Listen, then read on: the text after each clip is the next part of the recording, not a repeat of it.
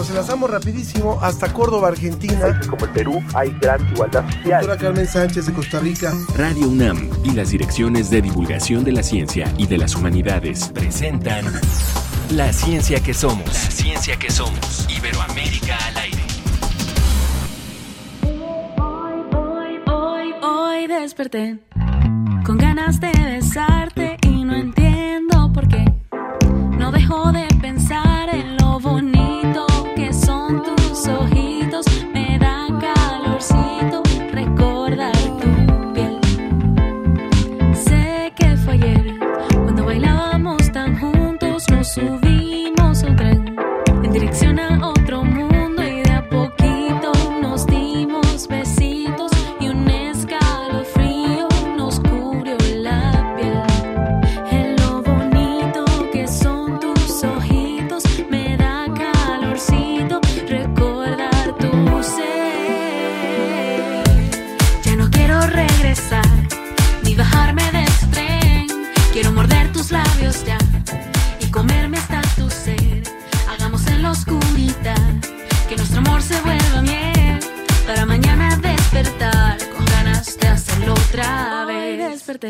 música sabrosa de fin de semana, arrancamos hoy la ciencia que somos. Muchísimas gracias por sintonizar este programa o por vernos también a través de la transmisión en Facebook Live. Esto es la ciencia que somos. Yo soy Ángel Figueroa y siempre nos da muchísimo gusto darle la bienvenida a quienes nos están escuchando y por supuesto a mi compañera Ana Cristina Olvera.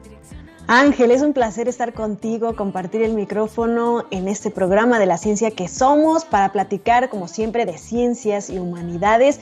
Y eso que escuchábamos, Ángel, es Alet, un grupo, un dúo originario de Nicaragua. Son una pareja de novios y nos cuentan historias de amor y desamor en sus canciones. Se los recomendamos muchísimo.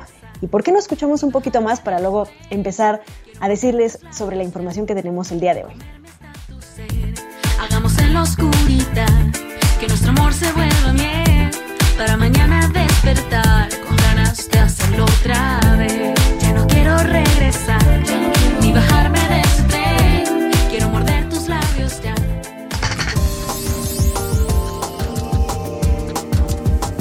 Por supuesto, con esta música saludamos a quienes nos escuchan allá en Nicaragua, les enviamos un muy cordial abrazo. Y bueno, pues identifican regiones en el cerebro relacionados con el espectro autista y esto nos lo va a decir la agencia DICIT. Y un mapeo hecho en el Valle de Teotihuacán, en México, arroja datos interesantes sobre construcciones pasadas y actuales en la región. No se lo pierdan con la Red Mexicana de Periodistas de Ciencia. Y México es el país con más perros abandonados en toda América Latina. Vamos a hablar sobre las mascotas, estos seres sintientes, dignos de derechos. Y también les comentamos que la ONU designó este año, el 2022, como el Año Internacional de las Ciencias Básicas para el Desarrollo Sostenible y vamos a estar platicando de ello a lo largo del año, así que los invitamos a que se mantengan pendientes de esta información. Además, esta semana una nota importantísima, una nota que dio la vuelta realmente al mundo, fue el primer trasplante de un corazón modificado, pero un corazón originalmente de cerdo, a un ser eh, humano. Y de esto vamos a hablar también hoy en la ciencia que somos. Como siempre, los invitamos a que participen con nosotros. Nuestras redes están abiertas para ustedes en Facebook, la ciencia que somos, en Twitter, arroba ciencia que somos. Y sin más escalas, volamos directo hasta Salamanca. Desde España, El informe de la Agencia Iberoamericana para la Difusión de la Ciencia y la Tecnología, DICIT. con José Pichel.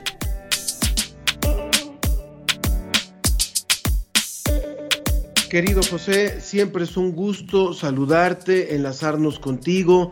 De esta forma nos hermanamos también con Iberoamérica, con España, con los países que nos escuchan y nos transmiten para estar listos a la información que nos has preparado en esta, en esta semana en torno a temas siempre interesantes. Primero, ¿cómo estás y cómo está, cómo está España?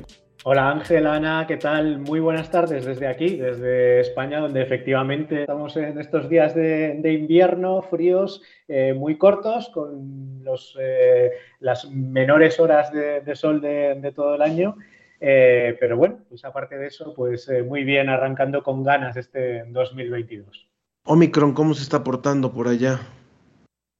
La verdad es que seguimos batiendo récord de contagios de toda la pandemia, pero como os comentaba el otro día, eso no se está reflejando tanto en los datos de enfermedad grave, en los datos de hospitalización o de muertes como en otras olas, porque tenemos una cobertura de la vacuna muy importante y realmente se está demostrando que funciona. Los eh, casos, además, que llegan a los hospitales y sobre todo a las UCIs, en su mayor parte son de personas no vacunadas, es decir, hay un porcentaje pequeño de, personas que, no se han vacunado en España. Lo que pasa es que el nivel de contagios es tan grande en estos momentos, ya te digo, marcando récords de toda la pandemia, que eh, muchos de esos casos de, de, no vacunados sí que acaban en los hospitales y en la UCI.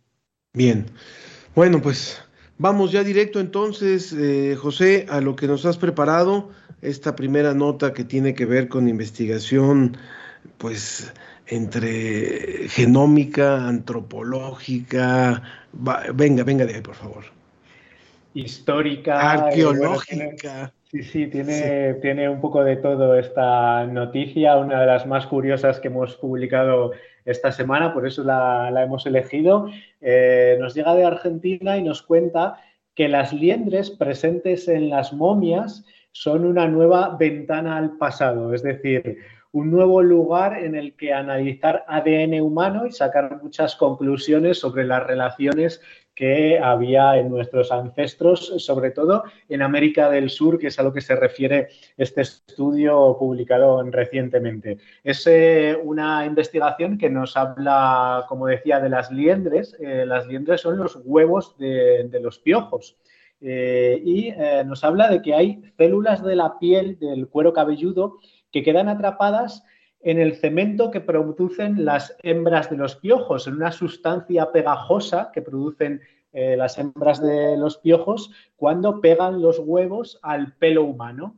Bueno, en esas momias que, que estudian eh, estos investigadores han podido recuperar ADN humano de ese cuero cabelludo, de, de esa sustancia pegajosa que eh, producían eh, los piojos, ¿no? Y de ahí se ha recuperado y se ha podido eh, estudiar ese ADN humano en personas que fueron momificadas en un periodo entre hace 1500 y 2000 años. Y se han sorprendido los científicos porque se trata de ADN de muy buena calidad que además ha permitido obtener pistas sobre las migraciones en América del Sur en esa época, eh, en las poblaciones precolombinas, ya digo, entre hace 1500 y 2000 años. Estas son conclusiones que han extraído eh, científicos muy prestigiosos del Reino Unido, por ejemplo, de la Universidad de Oxford, también de Dinamarca y científicos argentinos de la Universidad Nacional de San Juan, y que además tiene que ver mucho con esa provincia argentina de, de, San Juan, porque entre esas conclusiones que han podido extraer es que algunos de los pobladores de, esa zona y, también de los Andes en general, eh, por ejemplo, se han comparado también con eh, momias de Chile o de Ecuador. Una de las conclusiones que han sacado es que esos pobladores venían del Amazonas, de zonas de Venezuela y de Colombia. Es eh, una investigación eh, muy interesante porque eh, dicen estos científicos que, los piojos siempre nos han estado acompañando a los seres humanos y que este nuevo método de análisis de, de ADN es una auténtica mina de información. Porque normalmente el ADN antiguo se puede extraer de huesos, sobre todo del cráneo o de los dientes, pero en muchas ocasiones no se han conservado suficientemente bien estos restos en las excavaciones arqueológicas que encontramos y es muy difícil extraer ADN de buena calidad. Bueno, pues en estas momias resulta que sí hay ADN de buena calidad en eh, esa especie de, cemento, de sustancia pegajosa con las que las liendres eh, se quedaban adheridas al cabello humano. Así que es una fuente de información que puede, que puede ser muy interesante y sobre todo muy curiosa vista desde fuera. ¿no? ¿Quién diría que este tipo de liendres nos podrían dar información tantos años después de lo que los humanos estaban haciendo y por supuesto de dónde venían? La siguiente nota, bueno, primero que nada, muchos saludos a Leonard Bliss, a Mario Alberto Mora Lara y a Sergio Gasca, que ya nos están escuchando a través de los perfiles de Facebook diferentes en donde se transmite la ciencia que somos. Y la siguiente nota, eh, José, pues está muy interesante también para comprender un poco más lo que sucede con las personas que están clasificadas dentro del trastorno del espectro autista. Cuéntanos qué fue lo que descubrieron. Sí, esta es una investigación eh, que se ha desarrollado aquí en España eh, y es que eh, es una mm, nueva evidencia de la implicación que tiene el cerebelo, esta parte del cerebro, en los déficits sensoriales asociados al trastorno del espectro autista, como bien dices.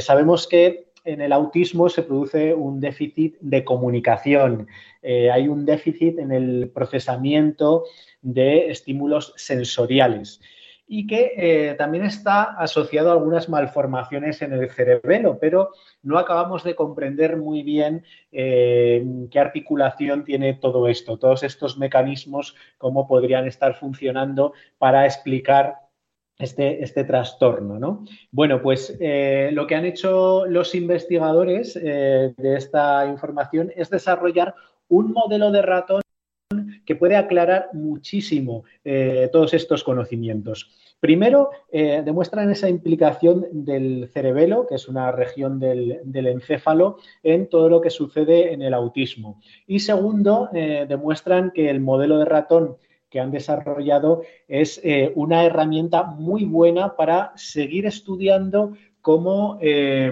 estos, eh, este, este, trastorno está mediado por eh, diferentes alteraciones de, las neuronas. Ellos han desarrollado, como digo, un modelo de ratón modificado genéticamente en concreto, lo que hacen es eliminar la función que tiene un gen de manera que estos animales pierden capacidad para responder a los estímulos sensoriales, que sería una analogía eh, muy buena, según comentan, de lo que sucede en las personas. Y al final el efecto es que eh, hay unas eh, neuronas llamadas neuronas de Purkinje que, eh, bueno, tienen alteraciones en su respuesta a esas entradas sensoriales, en este caso procedentes de eh, los bigotes de, los ratones. Es decir, eh, se supone que los ratones mm, a través de sus bigotes tienen una serie de estímulos sensoriales y es exactamente lo que han analizado estos investigadores. La información sensorial viaja hasta el cerebro y son las células de Purkinje las que procesan esa información, ¿no? Así, eh, bueno, pues eh, han descubierto que eh, van a servir estos ratones para estudiar todos esos mecanismos neuronales que eh, explican esos déficits comunicacionales, esos déficits sensoriales que están presentes en el trastorno del espectro autista. Por lo tanto, tenemos nuevas pistas de qué es lo que sucede en eh, el autismo y también una herramienta que es este nuevo modelo de ratón que nos va a seguir eh, profundizando en estos conocimientos eh, tan importantes, porque sigue siendo un trastorno en el que hace falta muchísima investigación. Sobre todo cuando hablamos de uno de cada 160 niños, no es poca cosa, no es poco trascendente lo que se habla en torno a a la presencia del espectro autista en la población. Muchísimas gracias, José. Ya sobre, sobre tu primera nota, luego, luego llegaron comentarios un, en Twitter, eh, un, un radioescucha o una radioescucha que se hace llamar la, la, Cuatlicue. Dice, bueno, se podría clonar una raza de piojosos. Bueno, finalmente los piojos nos siguen acompañando y, nada más pregunten en las escuelas de los niños dónde está esa nueva raza de piojosos. Así es que, eh, bueno, con todo respeto, pero finalmente es algo con lo, que, con lo que vivimos, que nos acompaña y qué bueno que hoy nos da nueva información. Muchas gracias, muchas gracias por estar con nosotros, eh, José, y gracias por esta colaboración, como siempre, de la agencia DICIT para la ciencia que somos. Pues muchísimas gracias a vosotros. Eh, ya sabéis que muchas más noticias curiosas e interesantes como estas de ciencia, de tecnología de toda Iberoamérica las podéis encontrar en www.dicit.com, en la Agencia Iberoamericana para la Difusión de la Ciencia y la Tecnología. Un abrazo grande, José. Un abrazo, Ángel. Gracias, José. Un abrazo y pues en más noticias curiosas y maravillosas que nos entrega la ciencia, se encontró un fósil gigante de un dragón marino de hace 180 millones de años. Se encontró en el Reino Unido, son restos fosilizados de un ictosaurio, conocido coloquialmente como un dragón marino, como dijimos, de 180 millones de años de antigüedad en lo que los investigadores calificaron como uno de los descubrimientos más importantes de la región. Es el fósil de ictosaurio mayor y más completo que se ha encontrado en el Reino Unido y mide 10 metros de largo y su cráneo pesa una tonelada, Ángel. Los ictosaurios son reptiles marinos que vivieron junto a los dinosaurios y se parecían a los delfines por la forma de su cuerpo, pero se extinguieron hace unos 90 millones de años, tras aparecer por primera vez hace 250 millones de años. Interesante, interesante, por supuesto, Ana. Y hay más, hay más todavía sobre esta sobre distintas informaciones que surgieron en esta semana.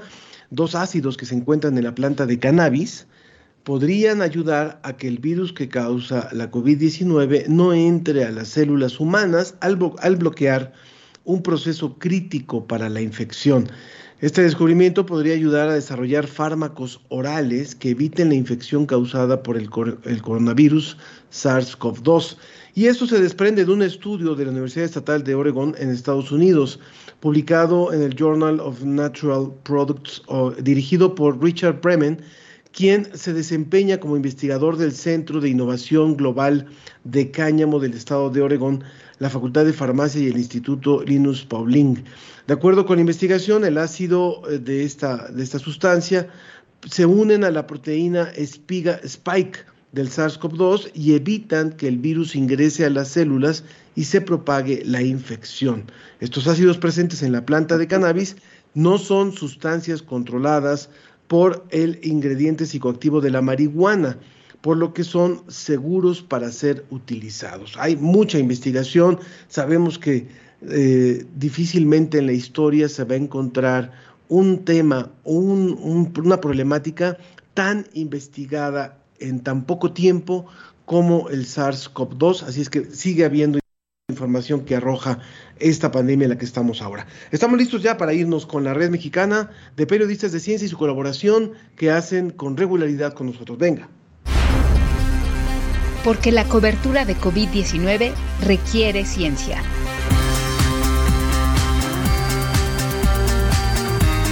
Con la Red Mexicana de Periodistas de Ciencia.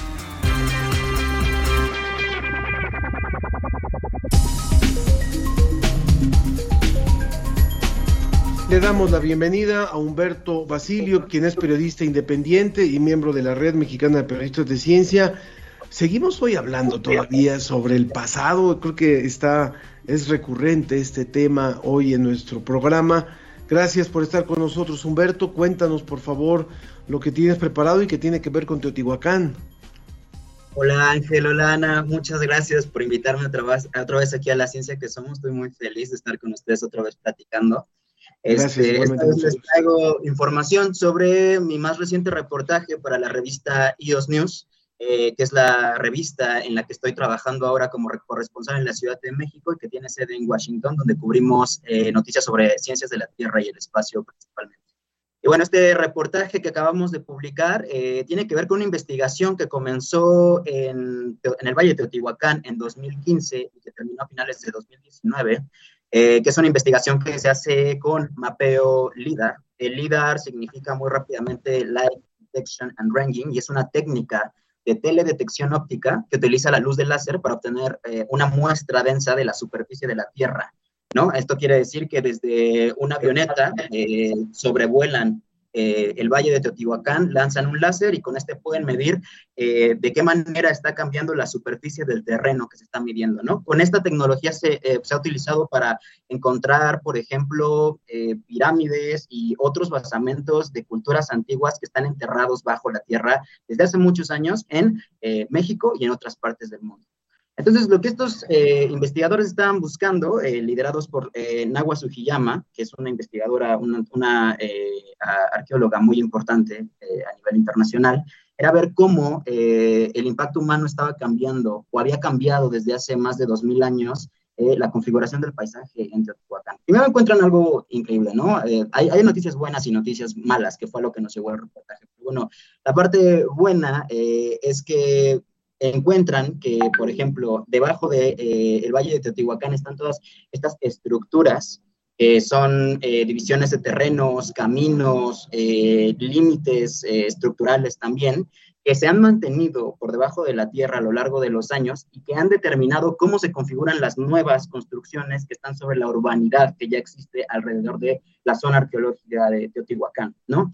Entonces encuentran que el 65% de las construcciones modernas que están alrededor de, la, de las pirámides eh, mantienen la misma alineación que tenía la ciudad antigua de Teotihuacán, ¿no? Esto quiere decir que a pesar de que han pasado los años, no han perdido esa misma alineación que es muy particular de Teotihuacán. Esta alineación es de 15 grados al este del norte. Eh, esta, y esta alineación tiene que ver con motivos religiosos y políticos que había pues, en, en, la antigua eh, ciudad teotihuacana, ¿no? Eh, entonces se encuentran que estas, esta, esta alineación se mantiene. Por eso entrevisto a este hombre que se llama Primo Espinosa, que es un vecino que vive a escasos metros de la zona arqueológica, y me dice que con razón tiene mucho sentido que siempre que sale de su calle, ve al final el Cerro Gordo, ¿no? Que es una de las de las, eh, de las montañas más importantes que están alrededor del Valle de Teotihuacán y que de igual manera eh, tenían gran importancia eh, religiosa y política para los gobernantes en Teotihuacán. Encontraron esto, encontraron cómo también los antiguos teotihuacanos modificaron con sus propias manos ríos como el río San Lorenzo y San Juan, que son los más importantes que se encuentran ahí alrededor de la zona arqueológica. Pero mientras avanzaba la investigación y al hacer la verificación de campo, empezaron a notar cosas que pues ya la verdad no están tan bien, ¿no? Eh, me comenta una de mis fuentes de, que estuvo trabajando en la investigación también, eh, empiezan a notar que con el paso de los años tienen un mapeo que ya hicieron con el líder, ¿no? De todas estas teledetecciones de las, de, las cosas que se encuentran alrededor del valle, de los pasamentos, se dan cuenta de que las, los picos de las montañas se ven muy diferentes a como se veían en su, eh, en su mapeo original del líder, ¿no? Y esto tiene que ver con algo muy particular. Son alrededor de 200 características que se destruyeron desde 1960 por dos razones principales. Uno, la minería y dos, la urbanización aceleradísima que está teniendo el Valle de Teotihuacán desde hace una década o dos décadas más o menos.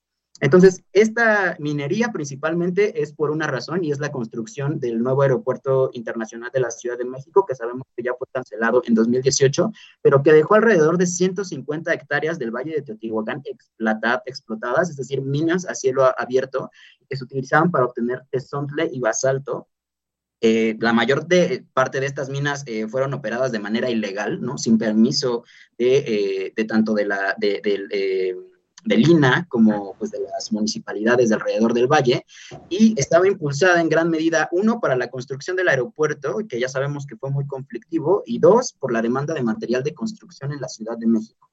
Entonces, todo este proceso de extracción de materiales y de recursos está acabando primero con el paisaje urbano, eh, bueno, perdón, con el paisaje que está alrededor del Valle de Teotihuacán, y dos, está teniendo especial repercusión sobre los polígonos que se eh, eh, delimitaron en 1988 como parte de la Declaratoria de Patrimonio de la Humanidad de la UNESCO para la zona arqueológica de Teotihuacán.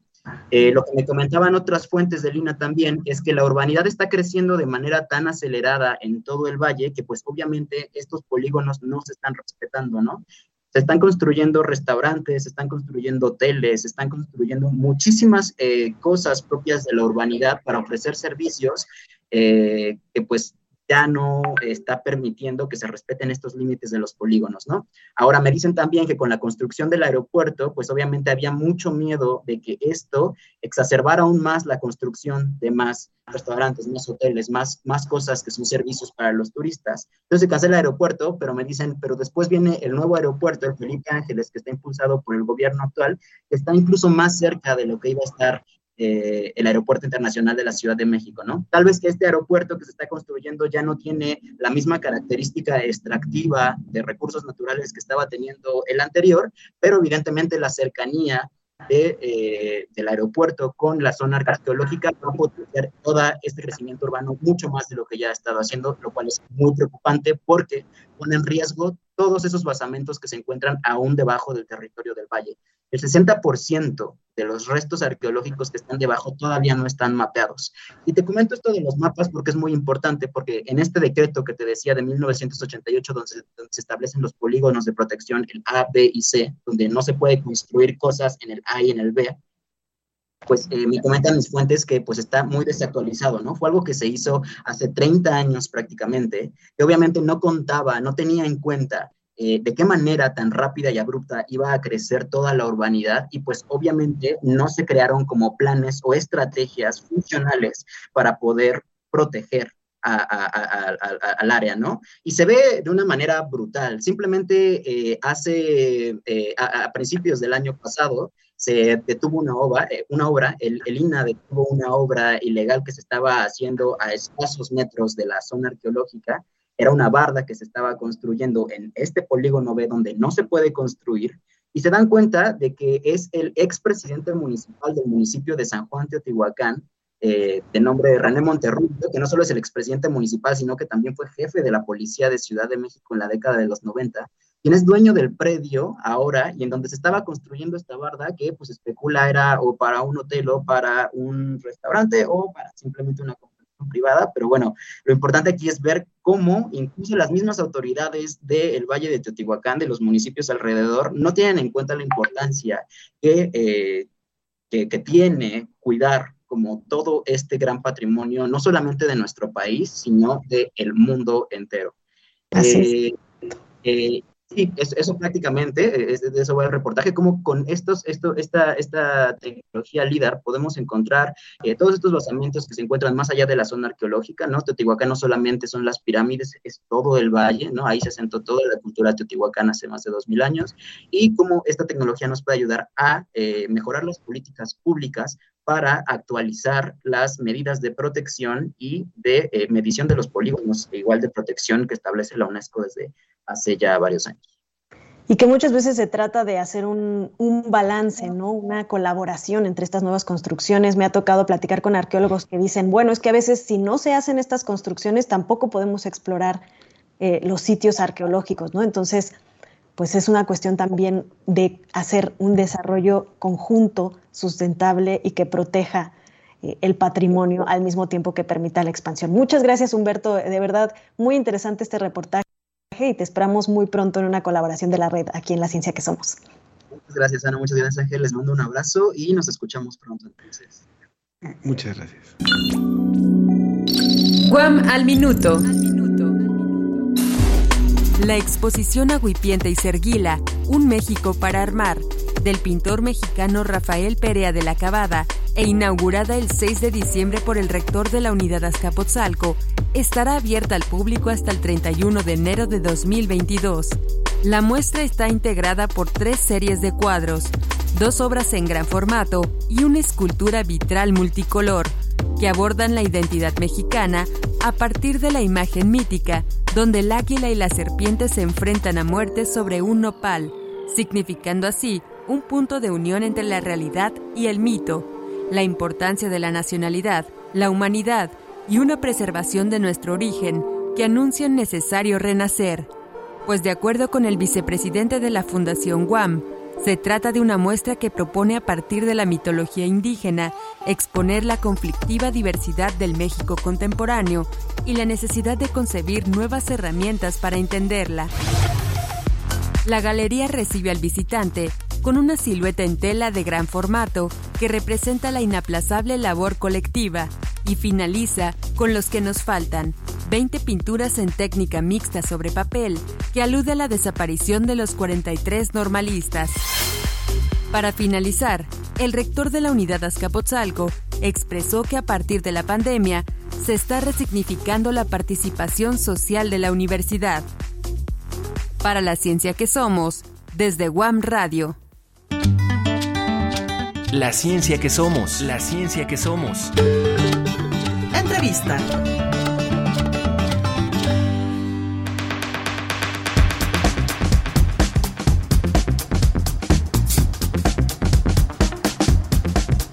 Es impresionante saber que en México hay 23 millones de mascotas, pero que el 70% se encuentran abandonados y esto se debe muchas veces a que se ven como regalos, como objetos y no como lo que son seres vivos que finalmente se integran a una familia. Y para platicar de este tema, hoy se encuentra con nosotros Elizabeth Telles. Ella es doctora en ciencias por la Facultad de Medicina de la UNAM, profesora de la asignatura de Seminario de Bioética en la Facultad de Medicina Veterinaria y Zootecnia de la UNAM y desde hace 13 años es profesora del programa universitario de bioética. Doctora Telles, muchas gracias por estar con nosotros. Y pues qué grave este problema que se tiene, sobre todo en México, en América Latina, pero también en el mundo entero, donde estos animales pues quedan abandonados a su suerte y que generan una, una serie de problemas públicos que no solamente pues está en ese hecho de que estén abandonados, sino una gran cantidad de, de problemas que traen a las ciudades. Sí, Ana y, Ángel, es un gusto estar con ustedes. Extiendo a la audiencia el saludo de la doctora Paulina Rivero, directora del PUB y, de todo el equipo, desde luego. Y en efecto, muchísimas gracias por invitarme a hablar de este tema tan importante en el que usualmente se ve a los animales como cosas, como objetos.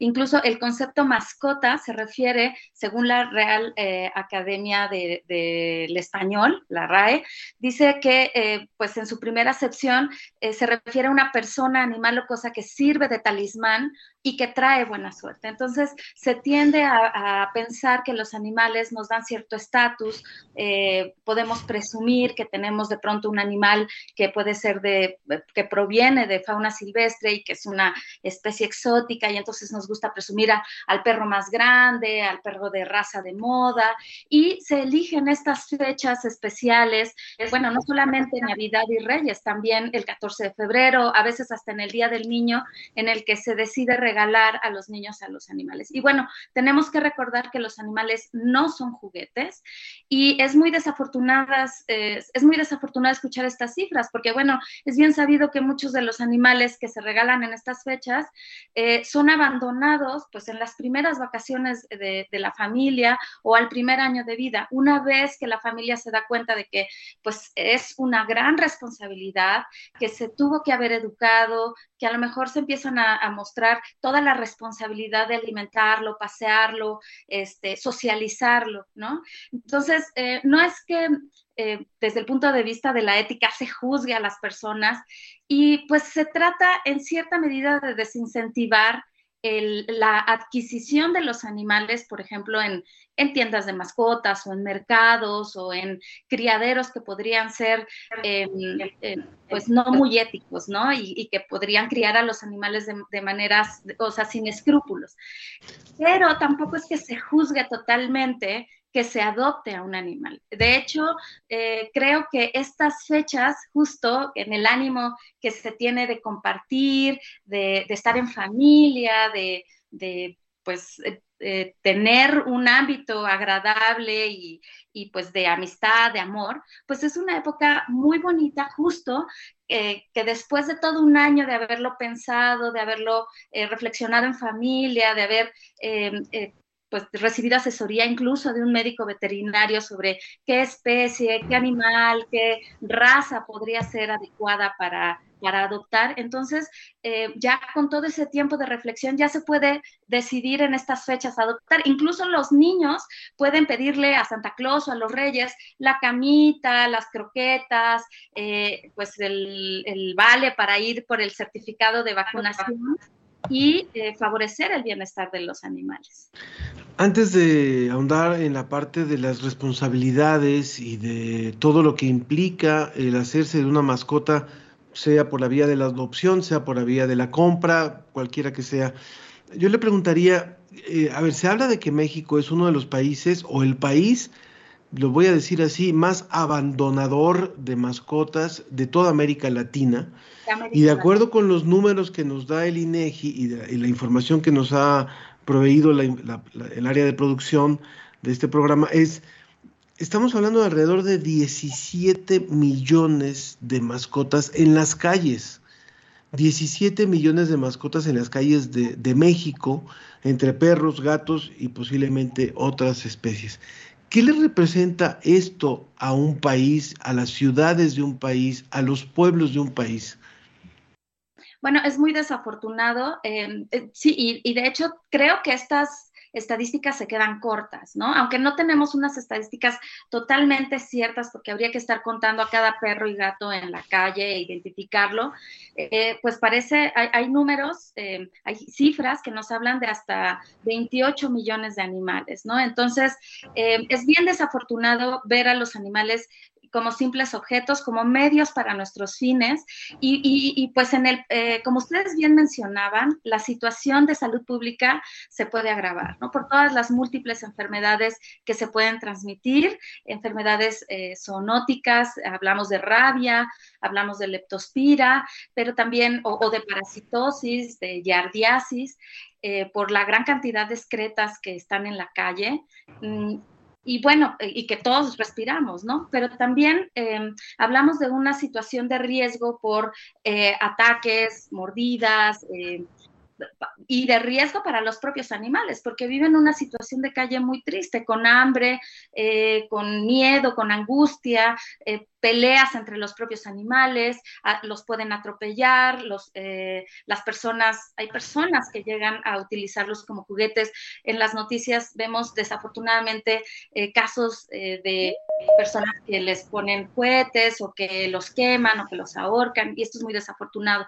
Y como sociedad esto habla pues, también de, de la evolución moral, ¿no? Que de, la población, porque em, estos son casos de violencia y la violencia se replica.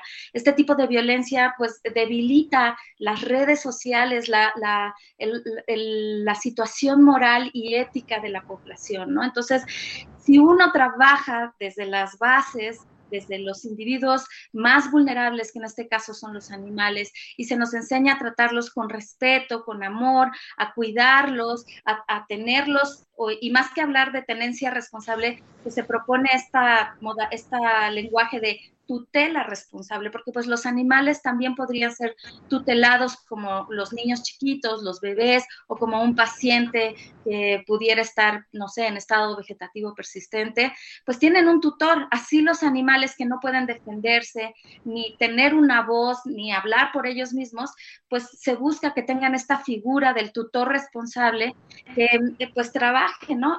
De hecho, creo yo que cuando se adoptan animales en estas fechas, en donde, por ejemplo, están las vacaciones y se puede trabajar más con la familia y se puede integrar más al, animal, pues incluso se puede enseñar a los niños pequeños eh, desde, desde chiquitos, ¿no? A que aprendan a respetar al animal, a proveerle de todas sus necesidades, a considerar los seres vivos, sintientes, que merecen todo nuestro respeto. De hecho, en los animales, más que hablar de dignidad, porque bueno, cualquier, eh, desde la bioética, desde la filosofía y el derecho dirían, bueno, dignidad solamente corresponde a los seres humanos racionales, autónomos, ¿no?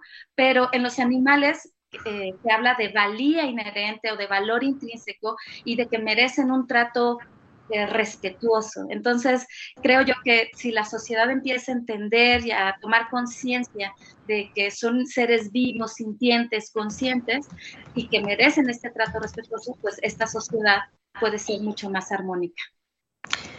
Estamos platicando con la doctora Elizabeth Telles. Ella es doctora en ciencias por la Facultad de Medicina de la UNAM y, bueno, yo quisiera preguntarle, doctora, ¿cuál sería el siguiente paso? Ya tenemos, por ejemplo, en México, en ciudades como la Ciudad de México, la ley de protección de los animales, tenemos la ley de la vida silvestre, diferentes eh, penas impuestas por el penal para el maltrato, etcétera.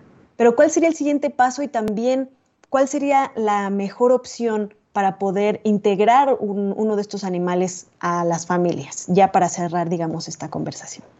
Claro, sí que bueno que mencionas la ley de protección de los animales. Hay leyes de protección de los animales en cada estado de la República Mexicana eh, y bueno, su, cumplimiento es a nivel estatal. Eh, lo, ideal sería que a nivel federal eh, el estatus legal de los animales cambiara. Por ejemplo, en la Constitución Política de la Ciudad de México existe el artículo 13b, en donde ya se establece que los animales son seres sintientes. Y esto tendría que extrapolarse, tendría que crecer a nivel federal y asentarse en el Código Civil Federal y en el Código Penal para que las sanciones pudieran ser aplicables de manera correcta. Eh, pero aunque no ocurra en el corto plazo, ya ahorita las leyes de protección ya sancionan justamente a todas aquellas acciones que de maltrato o de crueldad hacia los animales, incluso de abandono, ¿no? Y bueno, una Em, acción importante, un hecho que está ocurriendo actualmente es que tenemos el ROAC, que es el registro único de los animales de compañía. Y este registro nos permite hacer un seguimiento a todos estos animales de compañía para que si en algún momento se llegara a perder algún animal, se pueda encontrar o localizar de, la, de forma más ágil. También nos permite tener, tener estas estadísticas eh, con datos más realistas y eh, pues promover, promover la adopción. Esto es lo que a mí me gustaría que se quedara toda su audiencia, todo el público que nos escucha, que es muy importante. Em, yo, yo propondría que reproducir más animales de raza no es de interés, digamos, desde el punto de vista bioético, lo, lo, porque no se trata de una especie que está en peligro de extinción. Lo que realmente nos ayudaría y ayudaría a todos los animales y al tema de una salud, porque ahora se habla de este concepto de la salud animal, la salud de los animales y la salud del ambiente están vinculados, pues es adoptar a todos esos animales que están en situación de calle, que viven en, en, en condiciones terribles y entonces sí, recuperarlos de las calles, darles una oportunidad. Y hay muchas, eh, muchos organismos, muchas... Eh, eh, protectoras de animales que tienen albergues de animales en donde todos estos animales esperan esa oportunidad. Entonces, por ejemplo, la PAOT tiene esta página muy especial que se llama Adopta CDMX. Eh, en, el metro también existe este centro de transferencia canina de perros y gatos eh, que incluso se encuentran en el metro y que a veces hasta actúan como mensajeros de los Reyes Magos. Eh, también la Brigada de Vigilancia Animal tiene su página con todos los datos de los animales que están disponibles para ser adoptados, incluso con su semáforo etológico, donde nos indican pues la edad, qué tan socializados están. Eh, y, es muy bonito, yo, yo, quisiera que la audiencia también tomara conciencia de que se puede adoptar desde cachorros hasta animales adultos que ya saben cómo comportarse, o animales viejitos que a lo mejor no pueden vivir sus últimos años de vida eh, pues en las mejores condiciones y si uno puede eh, ayudarlos para proveerles esas circunstancias para que terminen su, vida en las mejores condiciones, pues eso es una acción muy bonita y, y éticamente aceptable y que además pues nos ayuda como seres humanos. O sea, es una relación bidireccional donde ambas partes, tanto el tutor responsable como el animal, se benefician. Antes, antes de dejarla ir, doctora Elizabeth Telles, de la Facultad de, Veterinaria de la UNAM y también, por supuesto, del programa de bioética, eh, hay varios, varios, varios comentarios del público. Eh, Javier Bustos dice, los animales como sujetos de derechos ¿Qué pasa con los, eh, con los animales para alimento? Luego, otra pregunta, Pati Camacho, entiendo que el derecho se ejerce por la capacidad de raciocinio, por lo tanto creo que lo correcto es hablar de bienestar animal ejercido por los humanos en favor de los animales. Y hay otra más por ahí, Ana. Sí, tenemos otra más que dice, mm, es del Círculo de Estudios Miguel León Portilla, dice, falta mucha información en las clases bajas, es donde más se abandona a estos animalitos. Bueno, sucede en todas las clases, ¿no? Yo creo, no, no es una condición. Y también ellos nos comentan, nos falta educación para entender el respeto por la vida de cualquier ser vivo. Lamentablemente no hay conciencia. También no tenemos otro comentario de Ana Escalante que nos dice, es una triste imagen la que nos devuelve como sociedad el trato que le damos a perros y gatos. Y también eh, dice eh, otro comentario, dice, doctora, se murió mi perra sana, joven y tenía 10 años de verla viva. Después ya no lo estaba. Es posible por lo que pasó, así no entiendo de qué murió. Bueno, es un, comentario que nos hace. Pero si quiere dar respuesta a algunas de, los, de las preguntas. Claro, muchísimas gracias a toda la audiencia. La verdad es que están haciendo comentarios muy, muy interesantes y señalamientos que, son muy, muy relevantes.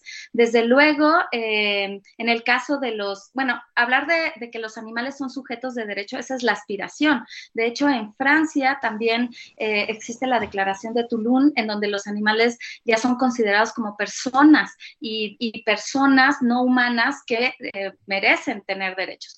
Desafortunadamente, todavía no se puede hablar hablar de los derechos animales como tal, eh, y, más bien se habla de las obligaciones que tenemos los humanos para con estos individuos que reciben todas la, eh, pues, las acciones de, las personas, ¿no? Entonces, em, en los animales de consumo, em, definitivamente también son animales que merecen todo el cuidado y el respeto. Y hay leyes, leyes y normas, normas oficiales mexicanas que se deben cumplir y acatar para eh, que, por ejemplo, su crianza, las instalaciones, el transporte al rastro, eh, la matanza sea de una forma correcta. Un ejemplo de estos es la norma oficial mexicana 033 Saxo de, del 2014, que fue actualizada y que, pues, en efecto considera todas estas situaciones de métodos de muerte y de, pues incluso de cuarentena antes de la muerte para que los animales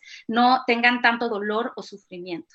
Ahora bien, eh, se habla de bienestar animal, en efecto, y em, para fines de no solo de los animales de compañía que se van a adoptar, sino de cualquier especie doméstica que viva bajo cuidado humano, pues en donde se deben cumplir ciertos, se habla de cinco dominios, dominios eh, como el de la alimentación, el ambiente, la salud, el comportamiento y de los estados mentales. Y uno, eh, todos los que convivimos con animales tenemos que tratar de cumplir y de proveer de las condiciones adecuadas para cumplir con estos dominios. Ajá. Em, mencionaban también.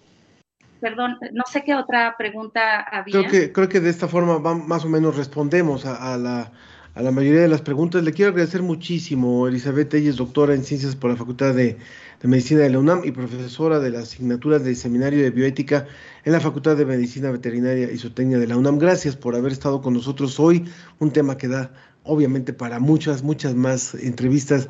Gracias por haber participado hoy con nosotros. Un gusto haber estado con ustedes. Saludos. Que esté muy bien. Vamos rápidamente porque vamos a continuar hablando sobre, sobre, sobre este tema y estamos listos para nuestra última colaboración del día de hoy. Ana. Así es, está con nosotros Carmina de la Luz. Ella es periodista de ciencia, comunicadora de ciencia y eh, también es eh, revisora de contenidos para Pictoline. Y vamos a platicar de un tema también muy interesante y con muchos dilemas bioéticos, que es el trasplante que recientemente se hizo de parte de un cerdo que fue modificado genéticamente, cuyo corazón le fue trasplantado a un hombre eh, pues que tenía una enfermedad terminal y era su única opción para poder sobrevivir. Carmina es una periodista que ha estado siguiendo este tema y nos va a platicar un poco más al respecto. Carmina, ¿qué implicaciones tiene este trasplante eh, pues para la ciencia, que es algo muy emocionante obviamente para la ciencia, pero pues también tiene muchas implicaciones éticas, bioéticas. Sí, muchas gracias Ángel por invitarme para hablar de este tema. Me gustaría eh, empezar uh, diciéndoles que no, eh, esto de los trasplantes de otras especies animales a la especie humana no es algo nuevo, se viene maquinando desde, hace tiempo. La primera vez que se registró en la literatura científica eh, un procedimiento de este tipo fue en 1905, en ese año, o sea, hace más de un siglo, y al menos desde hace unos 30 años, los llamados xenotransplantes, que son precisamente estas intervenciones de trasplantes de órganos de otras especies animales al ser humano, eh, son algo relativamente cotidiano. Es el caso de eh, tratamientos para quemaduras graves que, se hacen con, con, cultivo de piel humana y piel de ratón. Eh, y el ejemplo más común, que, seguramente lo han escuchado, es el uso de, válvulas de, de, vacas o de válvulas hacer las cardíacas para eh, reemplazarlas y, regular el flujo de sangre en personas que tienen problemas eh, del corazón. ¿No? Entonces, no es algo nuevo, lo que sí es nuevo, y ya lo mencionabas tú, es usar un organismo genéticamente modificado, en este caso un cerdo, para tener un órgano, concretamente un corazón, mucho más afín eh, al, al, humano y que de esta forma se evite el riesgo de que el cuerpo de este paciente, que se llama David Bennett, lo rechazara. Como dices, eh, David Bennett no tenía otra opción, o sea, no era candidato a un trasplante de corazón humano y básicamente era recibir ese corazón o morir. Entonces, quería iniciar con eso. ¿Qué implicaciones tiene para la ciencia? Pues eh, son muchas, aunque realmente no inmediatas, ¿no? Eh, se reporta bien, los médicos, sus médicos lo reportan que está en buen estado, eh, falta ver si a mediano y largo plazo este trasplante realmente funciona, si no hay complicaciones. Eh, y no es un procedimiento que ya de la noche a la mañana vaya a ser eh, una, alternativa para las miles de personas que necesitan un, trasplante. ¿Por qué? Porque la FDA, que es esta autoridad em, regulatoria en Estados Unidos, dio la autorización de este procedimiento únicamente para el caso de, David Bennett con un fin, un uso compasivo. Es decir, no es ahorita para nada un procedimiento que pueda trasladarse a otras personas. Aunque él vaya a estar bien en los próximos dos años, eso no es garantía de que el procedimiento sea seguro y una práctica cotidiana. Para eso antes se tiene que hacer un ensayo clínico controlado con muchas personas, donde se prueben varios corazones. Y bueno, eh, hemos visto la importancia de este tipo de ensayos controlados en, el caso, por ejemplo, de los tratamientos contra COVID. Algo similar se tendría que hacer con esto y se espera que alrededor de 2023 se realice el primer ensayo ya con un número eh, grande de personas, bueno, relativamente grande, en donde se pruebe eh, esta intervención y a partir de esos resultados, ya con validez estadística, bueno, se podrá ya tomar un camino de si realmente es una alternativa o no para la demanda de órganos que existe en la actualidad. A ver, Carmina, a lo mejor una, una de las preguntas que han llegado, te saludo también con mucho gusto y con el gusto de que estés hoy aquí en la ciencia que somos. Eh, Cristian Araiza dice en Twitter, yo no estoy de acuerdo con el corazón de cerdo modificado. Una vez más, como en la historia humana, negros, nativos, mujeres, niños, se usa a alguien más como cosas. ¿Por qué no usar uno construido con tantos avances científicos que tenemos en la actualidad? Creo que parte lo decías tú, pero si pudieras aclarar todavía por qué era necesario que fuera este y no otro, eh, ya sea humano o, uno no, no humano, sino fabricado. En el caso de David Bennett no se podía, no podía entrar lista de personas eh, candidatas trasplante de corazón porque él tenía unos antecedentes negativos en cuanto a comportamiento de, médico. Es decir, eh, eh, llevaba ya tiempo enfermo y había registro de que no tomaba adecuadamente sus medicamentos, de que no seguía las instrucciones de los médicos y, darle un, trasplante, un órgano humano a otro humano es, es, algo muy preciado, pues, ¿no? Entonces, eh, quienes regulan estas listas de trasplante, de candidatos, pues tienen que asegurarse que quien lo va a recibir, pues va a ser el, el, el, el receptor ideal, ¿no? Para cuidarlo. Entonces, por eso estaba descartado. En cuanto a por qué no un órgano artificial, eh, en, el caso documentado por la Universidad de Maryland, que es quien, quien hizo la intervención, no especifican por qué no es, eh, él no era un candidato a esa alternativa. Lo que sí se sabe es que los cerdos son una gran alternativa, alternativa como fuente de órganos por las siguientes razones. Se parecen a nosotros, pero no se parecen tanto nosotros como los chimpancés. Entonces, éticamente, al tener, al ser más alejados, este, nuestra relación con ellos, pues se siente menos, digamos, menos feo obtener eh, un órgano de un cerdo, matar a un cerdo concretamente para obtener un órgano, que matar a un chimpancé, que es algo muy similar, un ser humano. Pero además es más práctico porque los cerdos crecen muy rápido. O sea, este cerdo al que, al que le sacaron el corazón para, para trasplantarlo a David Bennett tenía nueve meses de edad, ya había alcanzado la etapa adulta, mientras que un chimpancé, por ejemplo, que es la especie más relacionada con el ser humano, tarda 15 años en llegar a, la edad adulta. Entonces, por practicidad también eh, eh, se toma esa, esa decisión y porque fisiológicamente y físicamente el, el corazón de cerdo se parece mucho al corazón humano. Pero esto también valida este, este cuestionamiento, ¿no? Por supuesto que también tiene implicaciones éticas y mucha discusión y mucho debate que se seguirá dando. Carmina, te agradecemos muchísimo esta participación hoy aquí en La Ciencia que Somos y gracias por esta aclaración, por estos comentarios. Esperemos tenerte más seguido por acá. Con gusto, muchas gracias por la invitación y saludos a todo el auditorio de La Ciencia que Somos. Muchas gracias a Carmina de la Luz, quien es periodista y divulgadora de la ciencia y verificadora de contenidos de Pictoline. Bueno, pues eh, nos vamos acercando ya ahora sí a la recta final. Quiero agradecer a, otras personas que también se comunicaron, como el caso de Marco Antonio Fernández. Queremos agradecerle.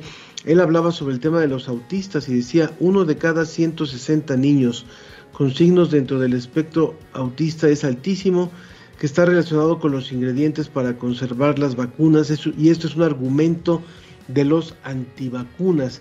Y también eh, sobre el tema de que hablábamos hace un momento con la doctora Elizabeth Telles, Sergio Gasca dice, no sabía de la RUAC, inclusive hay perros de razas abandonados, excelente tema y muy bien por la especialista invitada. Y Luis Felipe Figueroa dice, y promover las campañas de esterilización de perros y gatos también. Ana. Sí es, Enrique Martínez nos dice desde Facebook de Ciencia UNAM, gran programa, lástima que la sociedad aún no se tiene esa cultura de empatía y vean a los perritos callejeros como basura. También Patti Camacho nos dice, es impresionante el avance de la ciencia, sobre todo cuando se usa para mejorar la calidad de vida de las personas. Y bueno, queremos agradecer también, por ejemplo, a Ana Escalante, que nos dice, triste imagen de lo que nos devuelve de la sociedad. Y Rosario Durán Martínez nos dice, por mi pueblo les encanta recoger perros callejeros y los anuncian en adopción. A veces los entregan esterilizados y desparasitados. También hay quien los pierde y lo que sí hemos notado es que no hay rabia, pero sí hay campañas de vacunación. Es una relación compleja que tenemos con los perros que mejorarla. Exacto. Bueno, pues nos vamos. Muchísimas gracias a todos los que hicieron posible este programa. Hoy en especial a Roberto Iván, que se mejore, que siga mejor, que vaya recuperándose. Gracias por estar al pie del cañón y gracias a todo el equipo. Que tengan un excelente fin de semana. Ana Cristina Olvera y Ángel Figueroa nos despedimos. Ana, que tengan Cuídense mucho. Gracias. Cuídense mucho. Mirando cómo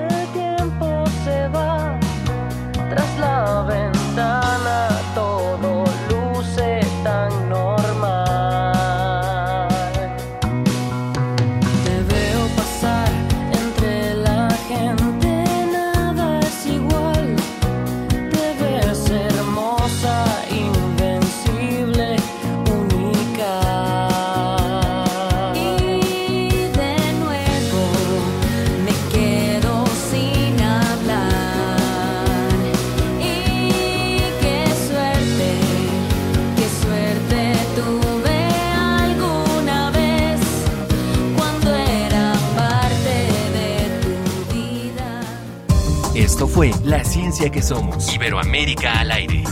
La Ciencia que Somos. La Ciencia que Somos. Una coproducción de Radio UNAM y las direcciones de divulgación de la ciencia y de las humanidades.